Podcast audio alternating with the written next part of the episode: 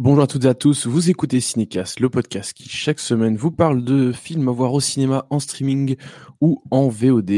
Euh, ici Thibaut, je vais vous parler aujourd'hui euh, de Spider-Man Across the Spider-Verse euh, qui sort ce 31 mai.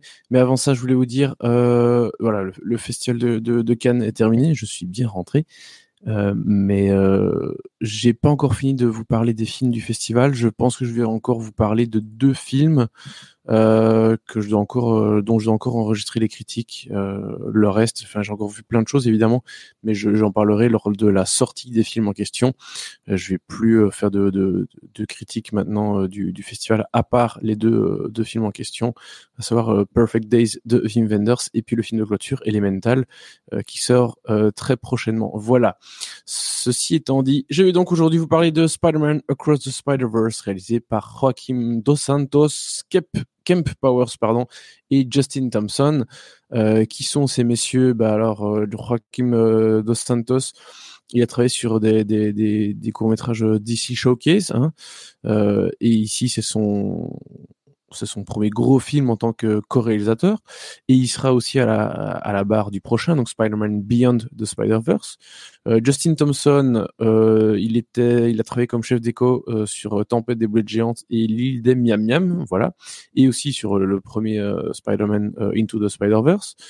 Kem Powers, on en a déjà parlé dans le podcast parce que on lui doit notamment euh, la pièce de théâtre et le film, euh, enfin, euh, il n'a pas réalisé le film, mais il a écrit le film aussi, euh, One Night in Miami, euh, qui avait été réalisé par Regina King. Et puis, il a aussi écrit le film et co-réalisé le film Soul hein, de Pixar. Et maintenant, il est donc à la barre de Spider-Man Across the Spider-Verse, ainsi que sa suite, qui est donc prévue pour l'année prochaine, Spider-Man Beyond the, the Spider-Verse. Ça fait beaucoup de Spider-Man et de Spider-Verse. J'espère que vous n'êtes pas perdus. Alors, euh, d'ailleurs, je vais dire le titre français, entre guillemets, français du premier opus quand j'en parlerai, à savoir, euh, je vais pas dire Into the Spider-Verse, mais New Generation. Bien vu Sony, ça c'est un beau titre. Euh, bref, donc je ne sais pas si vous vous souvenez bien de New Generation, je suppose que oui, mais donc on suivait euh, Miles Morales hein, comme Spider-Man et plus euh, Peter Parker, qui faisait la rencontre de plein d'autres euh, versions de Spider-Man, d'autres univers, euh, d'univers parallèles. Et ben dans celui-ci, il va retrouver certains de ces personnages. Donc après avoir retrouvé euh, Gwen Stacy, ben, Spider-Man le plus le sympathique héros originaire de Brooklyn, ça c'est du synopsis, est catapulté à travers le multivers. Parce que oui, dans le premier, tout se passait dans son univers, il y avait d'autres personnages qui venaient dans le sien. Ici, il va aller euh, faire un tour ailleurs, où il va rencontrer une équipe de spider-héros chargés d'en protéger l'existence, de euh, mais lorsque les héros s'opposent sur la façon de gérer une nouvelle menace, Miles se retrouve confronté à eux et doit redéfinir ce que signifie être un héros afin de sauver les personnes qu'il aime le plus. On s'écoute et on se regarde tout de suite un extrait de la bande-annonce.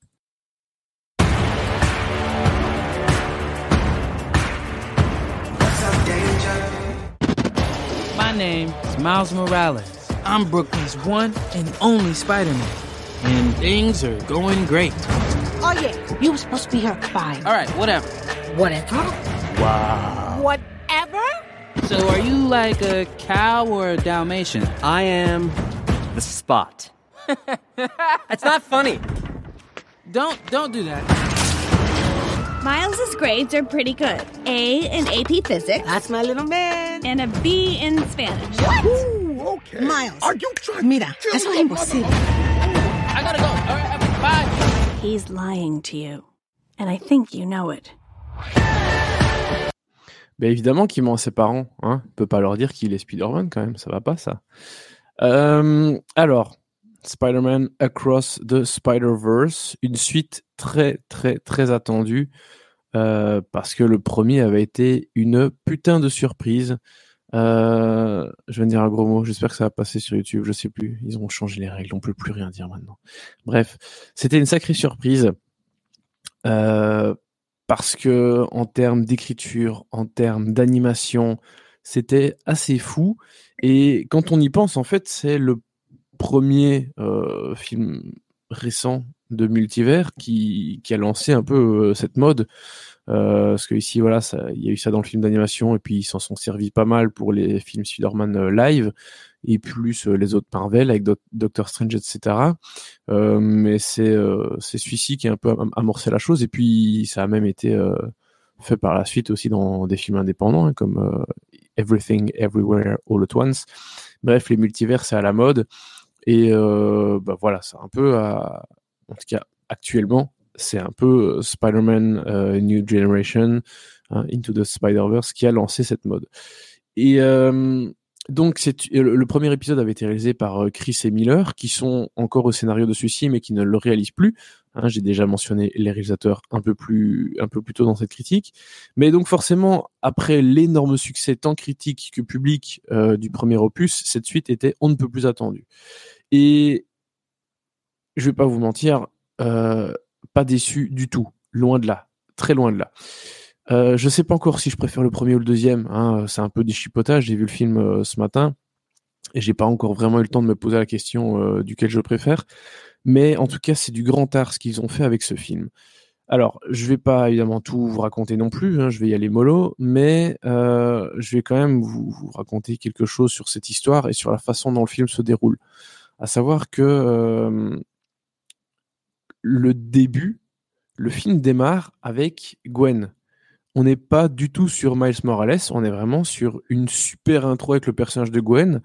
Euh, on se dit, waouh, ok, d'accord. Donc, ils, ont bâti une nouvelle saga avec un nouveau personnage euh, de Spider-Man, à savoir Miles Morales, ce jeune garçon de Brooklyn. Et puis, bam, t'entames le deuxième volet directement avec un autre personnage que certes on a déjà vu dans le premier film, mais euh, même, c'est quand même assez curieux de démarrer le film avec un autre personnage, surtout avec une scène pareille. C'est pas une petite scène de 3, 4, 5 minutes. Non, non, c'est vraiment une grosse intro d'un bon quart d'heure avant que le, titre n'apparaisse et où on rentre véritablement dans, dans, dans, l'histoire et déjà où on pose déjà quelques enjeux. Ensuite, on bascule sur Miles. et d'ailleurs, avant que je close cette partie sur, sur Gwen, euh, l'animation qui est utilisée pour le monde de Gwen est différente aussi. Évidemment, comme on a déjà vu euh, des, extraits, on a eu un avant-goût dans, dans le premier opus avec les, les Spider-Man qui sont différents. Euh, et ici, voilà, on démarre avec une animation différente pour le personnage de Gwen et son, son univers, où on a quelque chose d'un peu plus pastel, un peu plus comme une peinture. Ça fait un peu penser au style de Jean-Michel Follon, pour ceux qui connaissent. Euh, sinon, allez voir. Voilà, ça m'a rappelé un petit peu ça. Euh, j'ai trouvé ça euh, très très joli. Et puis donc après cette intro, on bascule vraiment dans avec le sur le personnage de Miles Morales et ses aventures de jeune ado. Euh, ou avec ses parents évidemment c'est pas toujours simple parce que maintenant il a embrassé ce costume de, et ce rôle de Spider-Man euh, où il a donc bah, il doit un peu sauver des gens arrêter des méchants enfin voilà la routine pour Spider-Man. Euh, évidemment, il y a tout l'enjeu scolaire qui est là. Et puis, bah, il y a euh, ce nouveau méchant, euh, la tâche hein, de Spot, euh, qui va arriver et, à qui il va devoir faire face parce qu'il va foutre un vrai bordel dans le multivers. Et c'est comme ça que Miles va ensuite apprendre l'existence de ce cette espèce groupe de Spider-Man des différents univers doit garder le, multivers euh, fonctionnel. Ne pas. Ah, enfin, sans anomalie, quoi. Euh, voilà pour les grandes, grandes, grandes lignes de l'histoire. Euh, mais je vais pas trop vous la déflorer parce que elle regorge quand même de pas mal de surprises. mais sachez que elle a cet avantage entre guillemets et, et cet inconvénient aussi d'être le début d'un film en deux parties. C'est-à-dire que, allez, le film fait 2h20, pendant une heure et demie, c'est top, c'est vraiment top. Et puis il y a un petit ventre mou quand même entre une heure et demie et deux heures. Et puis il y a une troisième partie qui s'amorce, qui démarre et où en fait c'est même, je dirais plutôt une quatrième partie, vu que c'est le début déjà du prochain film.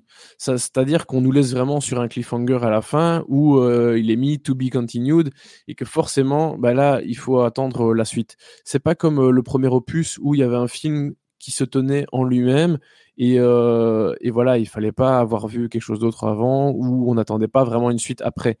Euh, ici, très clairement, ben, on n'a pas une histoire complète. Euh, il va y avoir des sacrés enjeux euh, dans le film prochain, très clairement, euh, parce qu'il va y avoir des choix hyper importants à faire. Et ce que j'aime bien dans ce Across the Spider-Verse, c'est à quel point le film joue avec sa mythologie. Euh, et à quel point il l'utilise. Alors certes, il y a du fan service parce que c'est Spider-Man, il y a toujours un peu de fan service dans du Spider-Man, mais euh, mais je trouve qu'il joue bien avec ce côté conscient de son histoire, c'est-à-dire l'oncle Ben, la mort de l'oncle Ben, pardon, Tante May, etc. Tous ces personnages que l'on connaît bien et qu'ici justement on n'utilise pas trop, vu qu'on le personnage principal est une autre version de Spider-Man, à savoir pas celle de Peter Parker. Et, et, donc, on est un peu plus, on a un peu plus de, de distance par rapport à ça. Et le, le, le, le, film lance des réflexions par rapport à tout cet historique et par rapport à tous les choix que, euh, que les personnages doivent faire. Euh, à savoir qu'il y a un, certain, de certains patterns qui reviennent, euh, qui se font bah, à chaque fois forcément, parce que ce sont, sont des choses qui reviennent, euh, mais qui sont semblables un peu dans tous les univers. Et donc il y a certaines règles à respecter. Euh, voilà, dès qu'il s'agit de jouer que le continuum espace-temps, ben en fait on fait pas ce qu'on veut parce que si tu changes un événement à, un moment, ben ça va avoir des impacts sur euh, le reste. Et donc je trouve qu'ils arrivent très bien à lier tout ça avec la mythologie même euh, de, de, de Spider-Man et tous ces éléments qu'on connaît. Donc ça c'est vraiment une très bonne chose. Et puis, euh, bah, au-delà de ça, c'est vraiment une. Allez, ça fait longtemps que je l'ai pas dit parce que j'essaie de, l'éviter au possible tellement le terme est un peu galvaudé. Mais c'est une claque visuelle, euh, c'est une claque de mise en scène et de, musique. Hein. Daniel Pemberton, toujours, hein, qui avait signé la, BO du, du, premier film, est de retour. Euh, et c'est encore incroyable ce qu'il fait. Mais visuellement, c'est tellement généreux, c'est tellement créatif. Il y a cette patte euh, comics qu'on avait beaucoup aimé dans le premier film, qui est de retour évidemment. Euh, il y a plein de choses graphiques qui sont très différentes et qui sont très intéressantes, euh, notamment dans, dans, toute cette première scène dont je parlais avec Gwen. Euh, il y a un méchant qu'on dirait euh, sorti tout droit de, de, de dessin de, de Vinci. C'est vraiment, c'est vraiment magnifique et ça fonctionne super bien. Vraiment, on, c'est vraiment dans la continuité du premier à ce niveau-là. Et c'est même encore plus créativement, je trouve ça encore plus fou et plus généreux. Voilà. Donc c'est vraiment une très très bonne chose dans ce film. Et, vraiment mon, seul point négatif entre guillemets, c'est vraiment ce petit ventre mou que je trouve un peu, euh, ce petit passage un peu compliqué entre une heure et demie et deux heures, où on se dit bon peut-être qu'il y avait moyen d'écourter un peu ou de d'avoir une, meilleure transition avant cette dernière partie qui, re, qui repart vraiment à foison euh, qui, qui, repart vraiment fort, histoire de laisser vraiment le spectateur sur un bon cliffhanger en disant ok, je veux voir la suite, je veux voir la suite, je veux voir la suite. Voilà, et évidemment ça marche super bien. Et, et, ça fait vraiment plaisir de voir de l'animation aussi ambitieuse, enfin un film aussi ambitieux d'un point de vue créatif, d'un point de vue narratif. Euh, et voilà, en plus, c'est de l'animation, donc c'est clair que ça fait plaisir ça fait vraiment très très plaisir d'avoir des films de ce calibre-là et qui ont autant de d'ingéniosité, de, de, créativité, de richesse, de beauté, de recherche euh, graphique, artistique de manière générale. Euh, enfin voilà, c'est vraiment un, un, grand plaisir d'avoir des, des, des, films de cet acabit. Euh, il y a pas mal de surprises, je vous en parle pas, mais il y a, y a des chouettes surprises qui vont faire plaisir à, bah, principalement aux fans de Spider-Man évidemment, mais pas que. Euh, il y, a des, il y a des comédiens qui ont rien à voir avec l'univers de Spider-Man euh, qui font des caméos aussi. Euh, ça fait plaisir. Et puis le casting vocal, euh, il est top.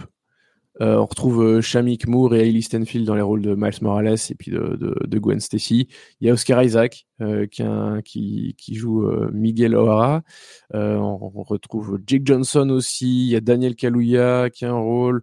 Il y a Brian Tyree Henry qui revient dans le rôle du père de Miles. Il y a Jason Schwartzman qui fait la voix de la tâche. Euh, puis on a Shee euh, hein, qui fait le père de Gwen Stacy. Bref, on a vraiment un, super casting vocal en, VO. Euh, je l'ai vu en VO, donc je peux pas vous parler de la VF. Euh, mais euh, voilà, vraiment, ça fait très plaisir. ça me hype de ouf pour le, troisième volet. Bon, j'étais déjà chaud comme pas possible pour ce deuxième film parce que déjà le premier avait fait une très très belle impression. Donc là, pareil, c'est aussi bien peut-être mieux. Voilà, je vous ai dit, j'ai pas, euh, j'ai pas réfléchi à la question de savoir si euh, je préférais le premier ou le deuxième. C'est pas très important. Euh, ce sont deux excellents films qui ont apporté beaucoup de nouvelles choses. Donc voilà, je vais m'arrêter là-dessus. et oui, je voulais non peut-être encore ajouter un petit truc sur euh, sur l'histoire de manière générale parce que j'ai l'impression que j'ai parlé un petit peu de ce qui se passait mais pas tant que ça. Mais ce que je, je, vais juste ajouter une chose. Je trouve que le fait le fait de, de faire voyager le personnage dans les dans le multivers c'est très bien et ça fonctionne super bien. Euh, c'est très cohérent. Les, les, intentions, les enjeux sont très clairs et, euh, et ça fonctionne vraiment très très bien. Donc voilà, je trouve que l'histoire est très intelligente vraiment bien écrite et euh, ça ça fait plaisir parce que c'est pas euh, c'est pas hyper complexe non plus malgré euh, le fait qu'il y ait beaucoup de monde, beaucoup de personnages, beaucoup d'enjeux, ça se suit très bien. Donc ça c'est vraiment super. Bref, je m'arrête ici pour la note, bah 4 étoiles, voilà, tout simplement parce que c'était très très très très bien. Donc bah merci pour vos écoutes, pour vos retours. N'hésitez pas à suivre le podcast sur euh, toutes euh, les plateformes possibles et imaginables, à nous suivre sur les réseaux sociaux, ad cinecastbe. Et je vous dis à très très bientôt pour de nouvelles recommandations.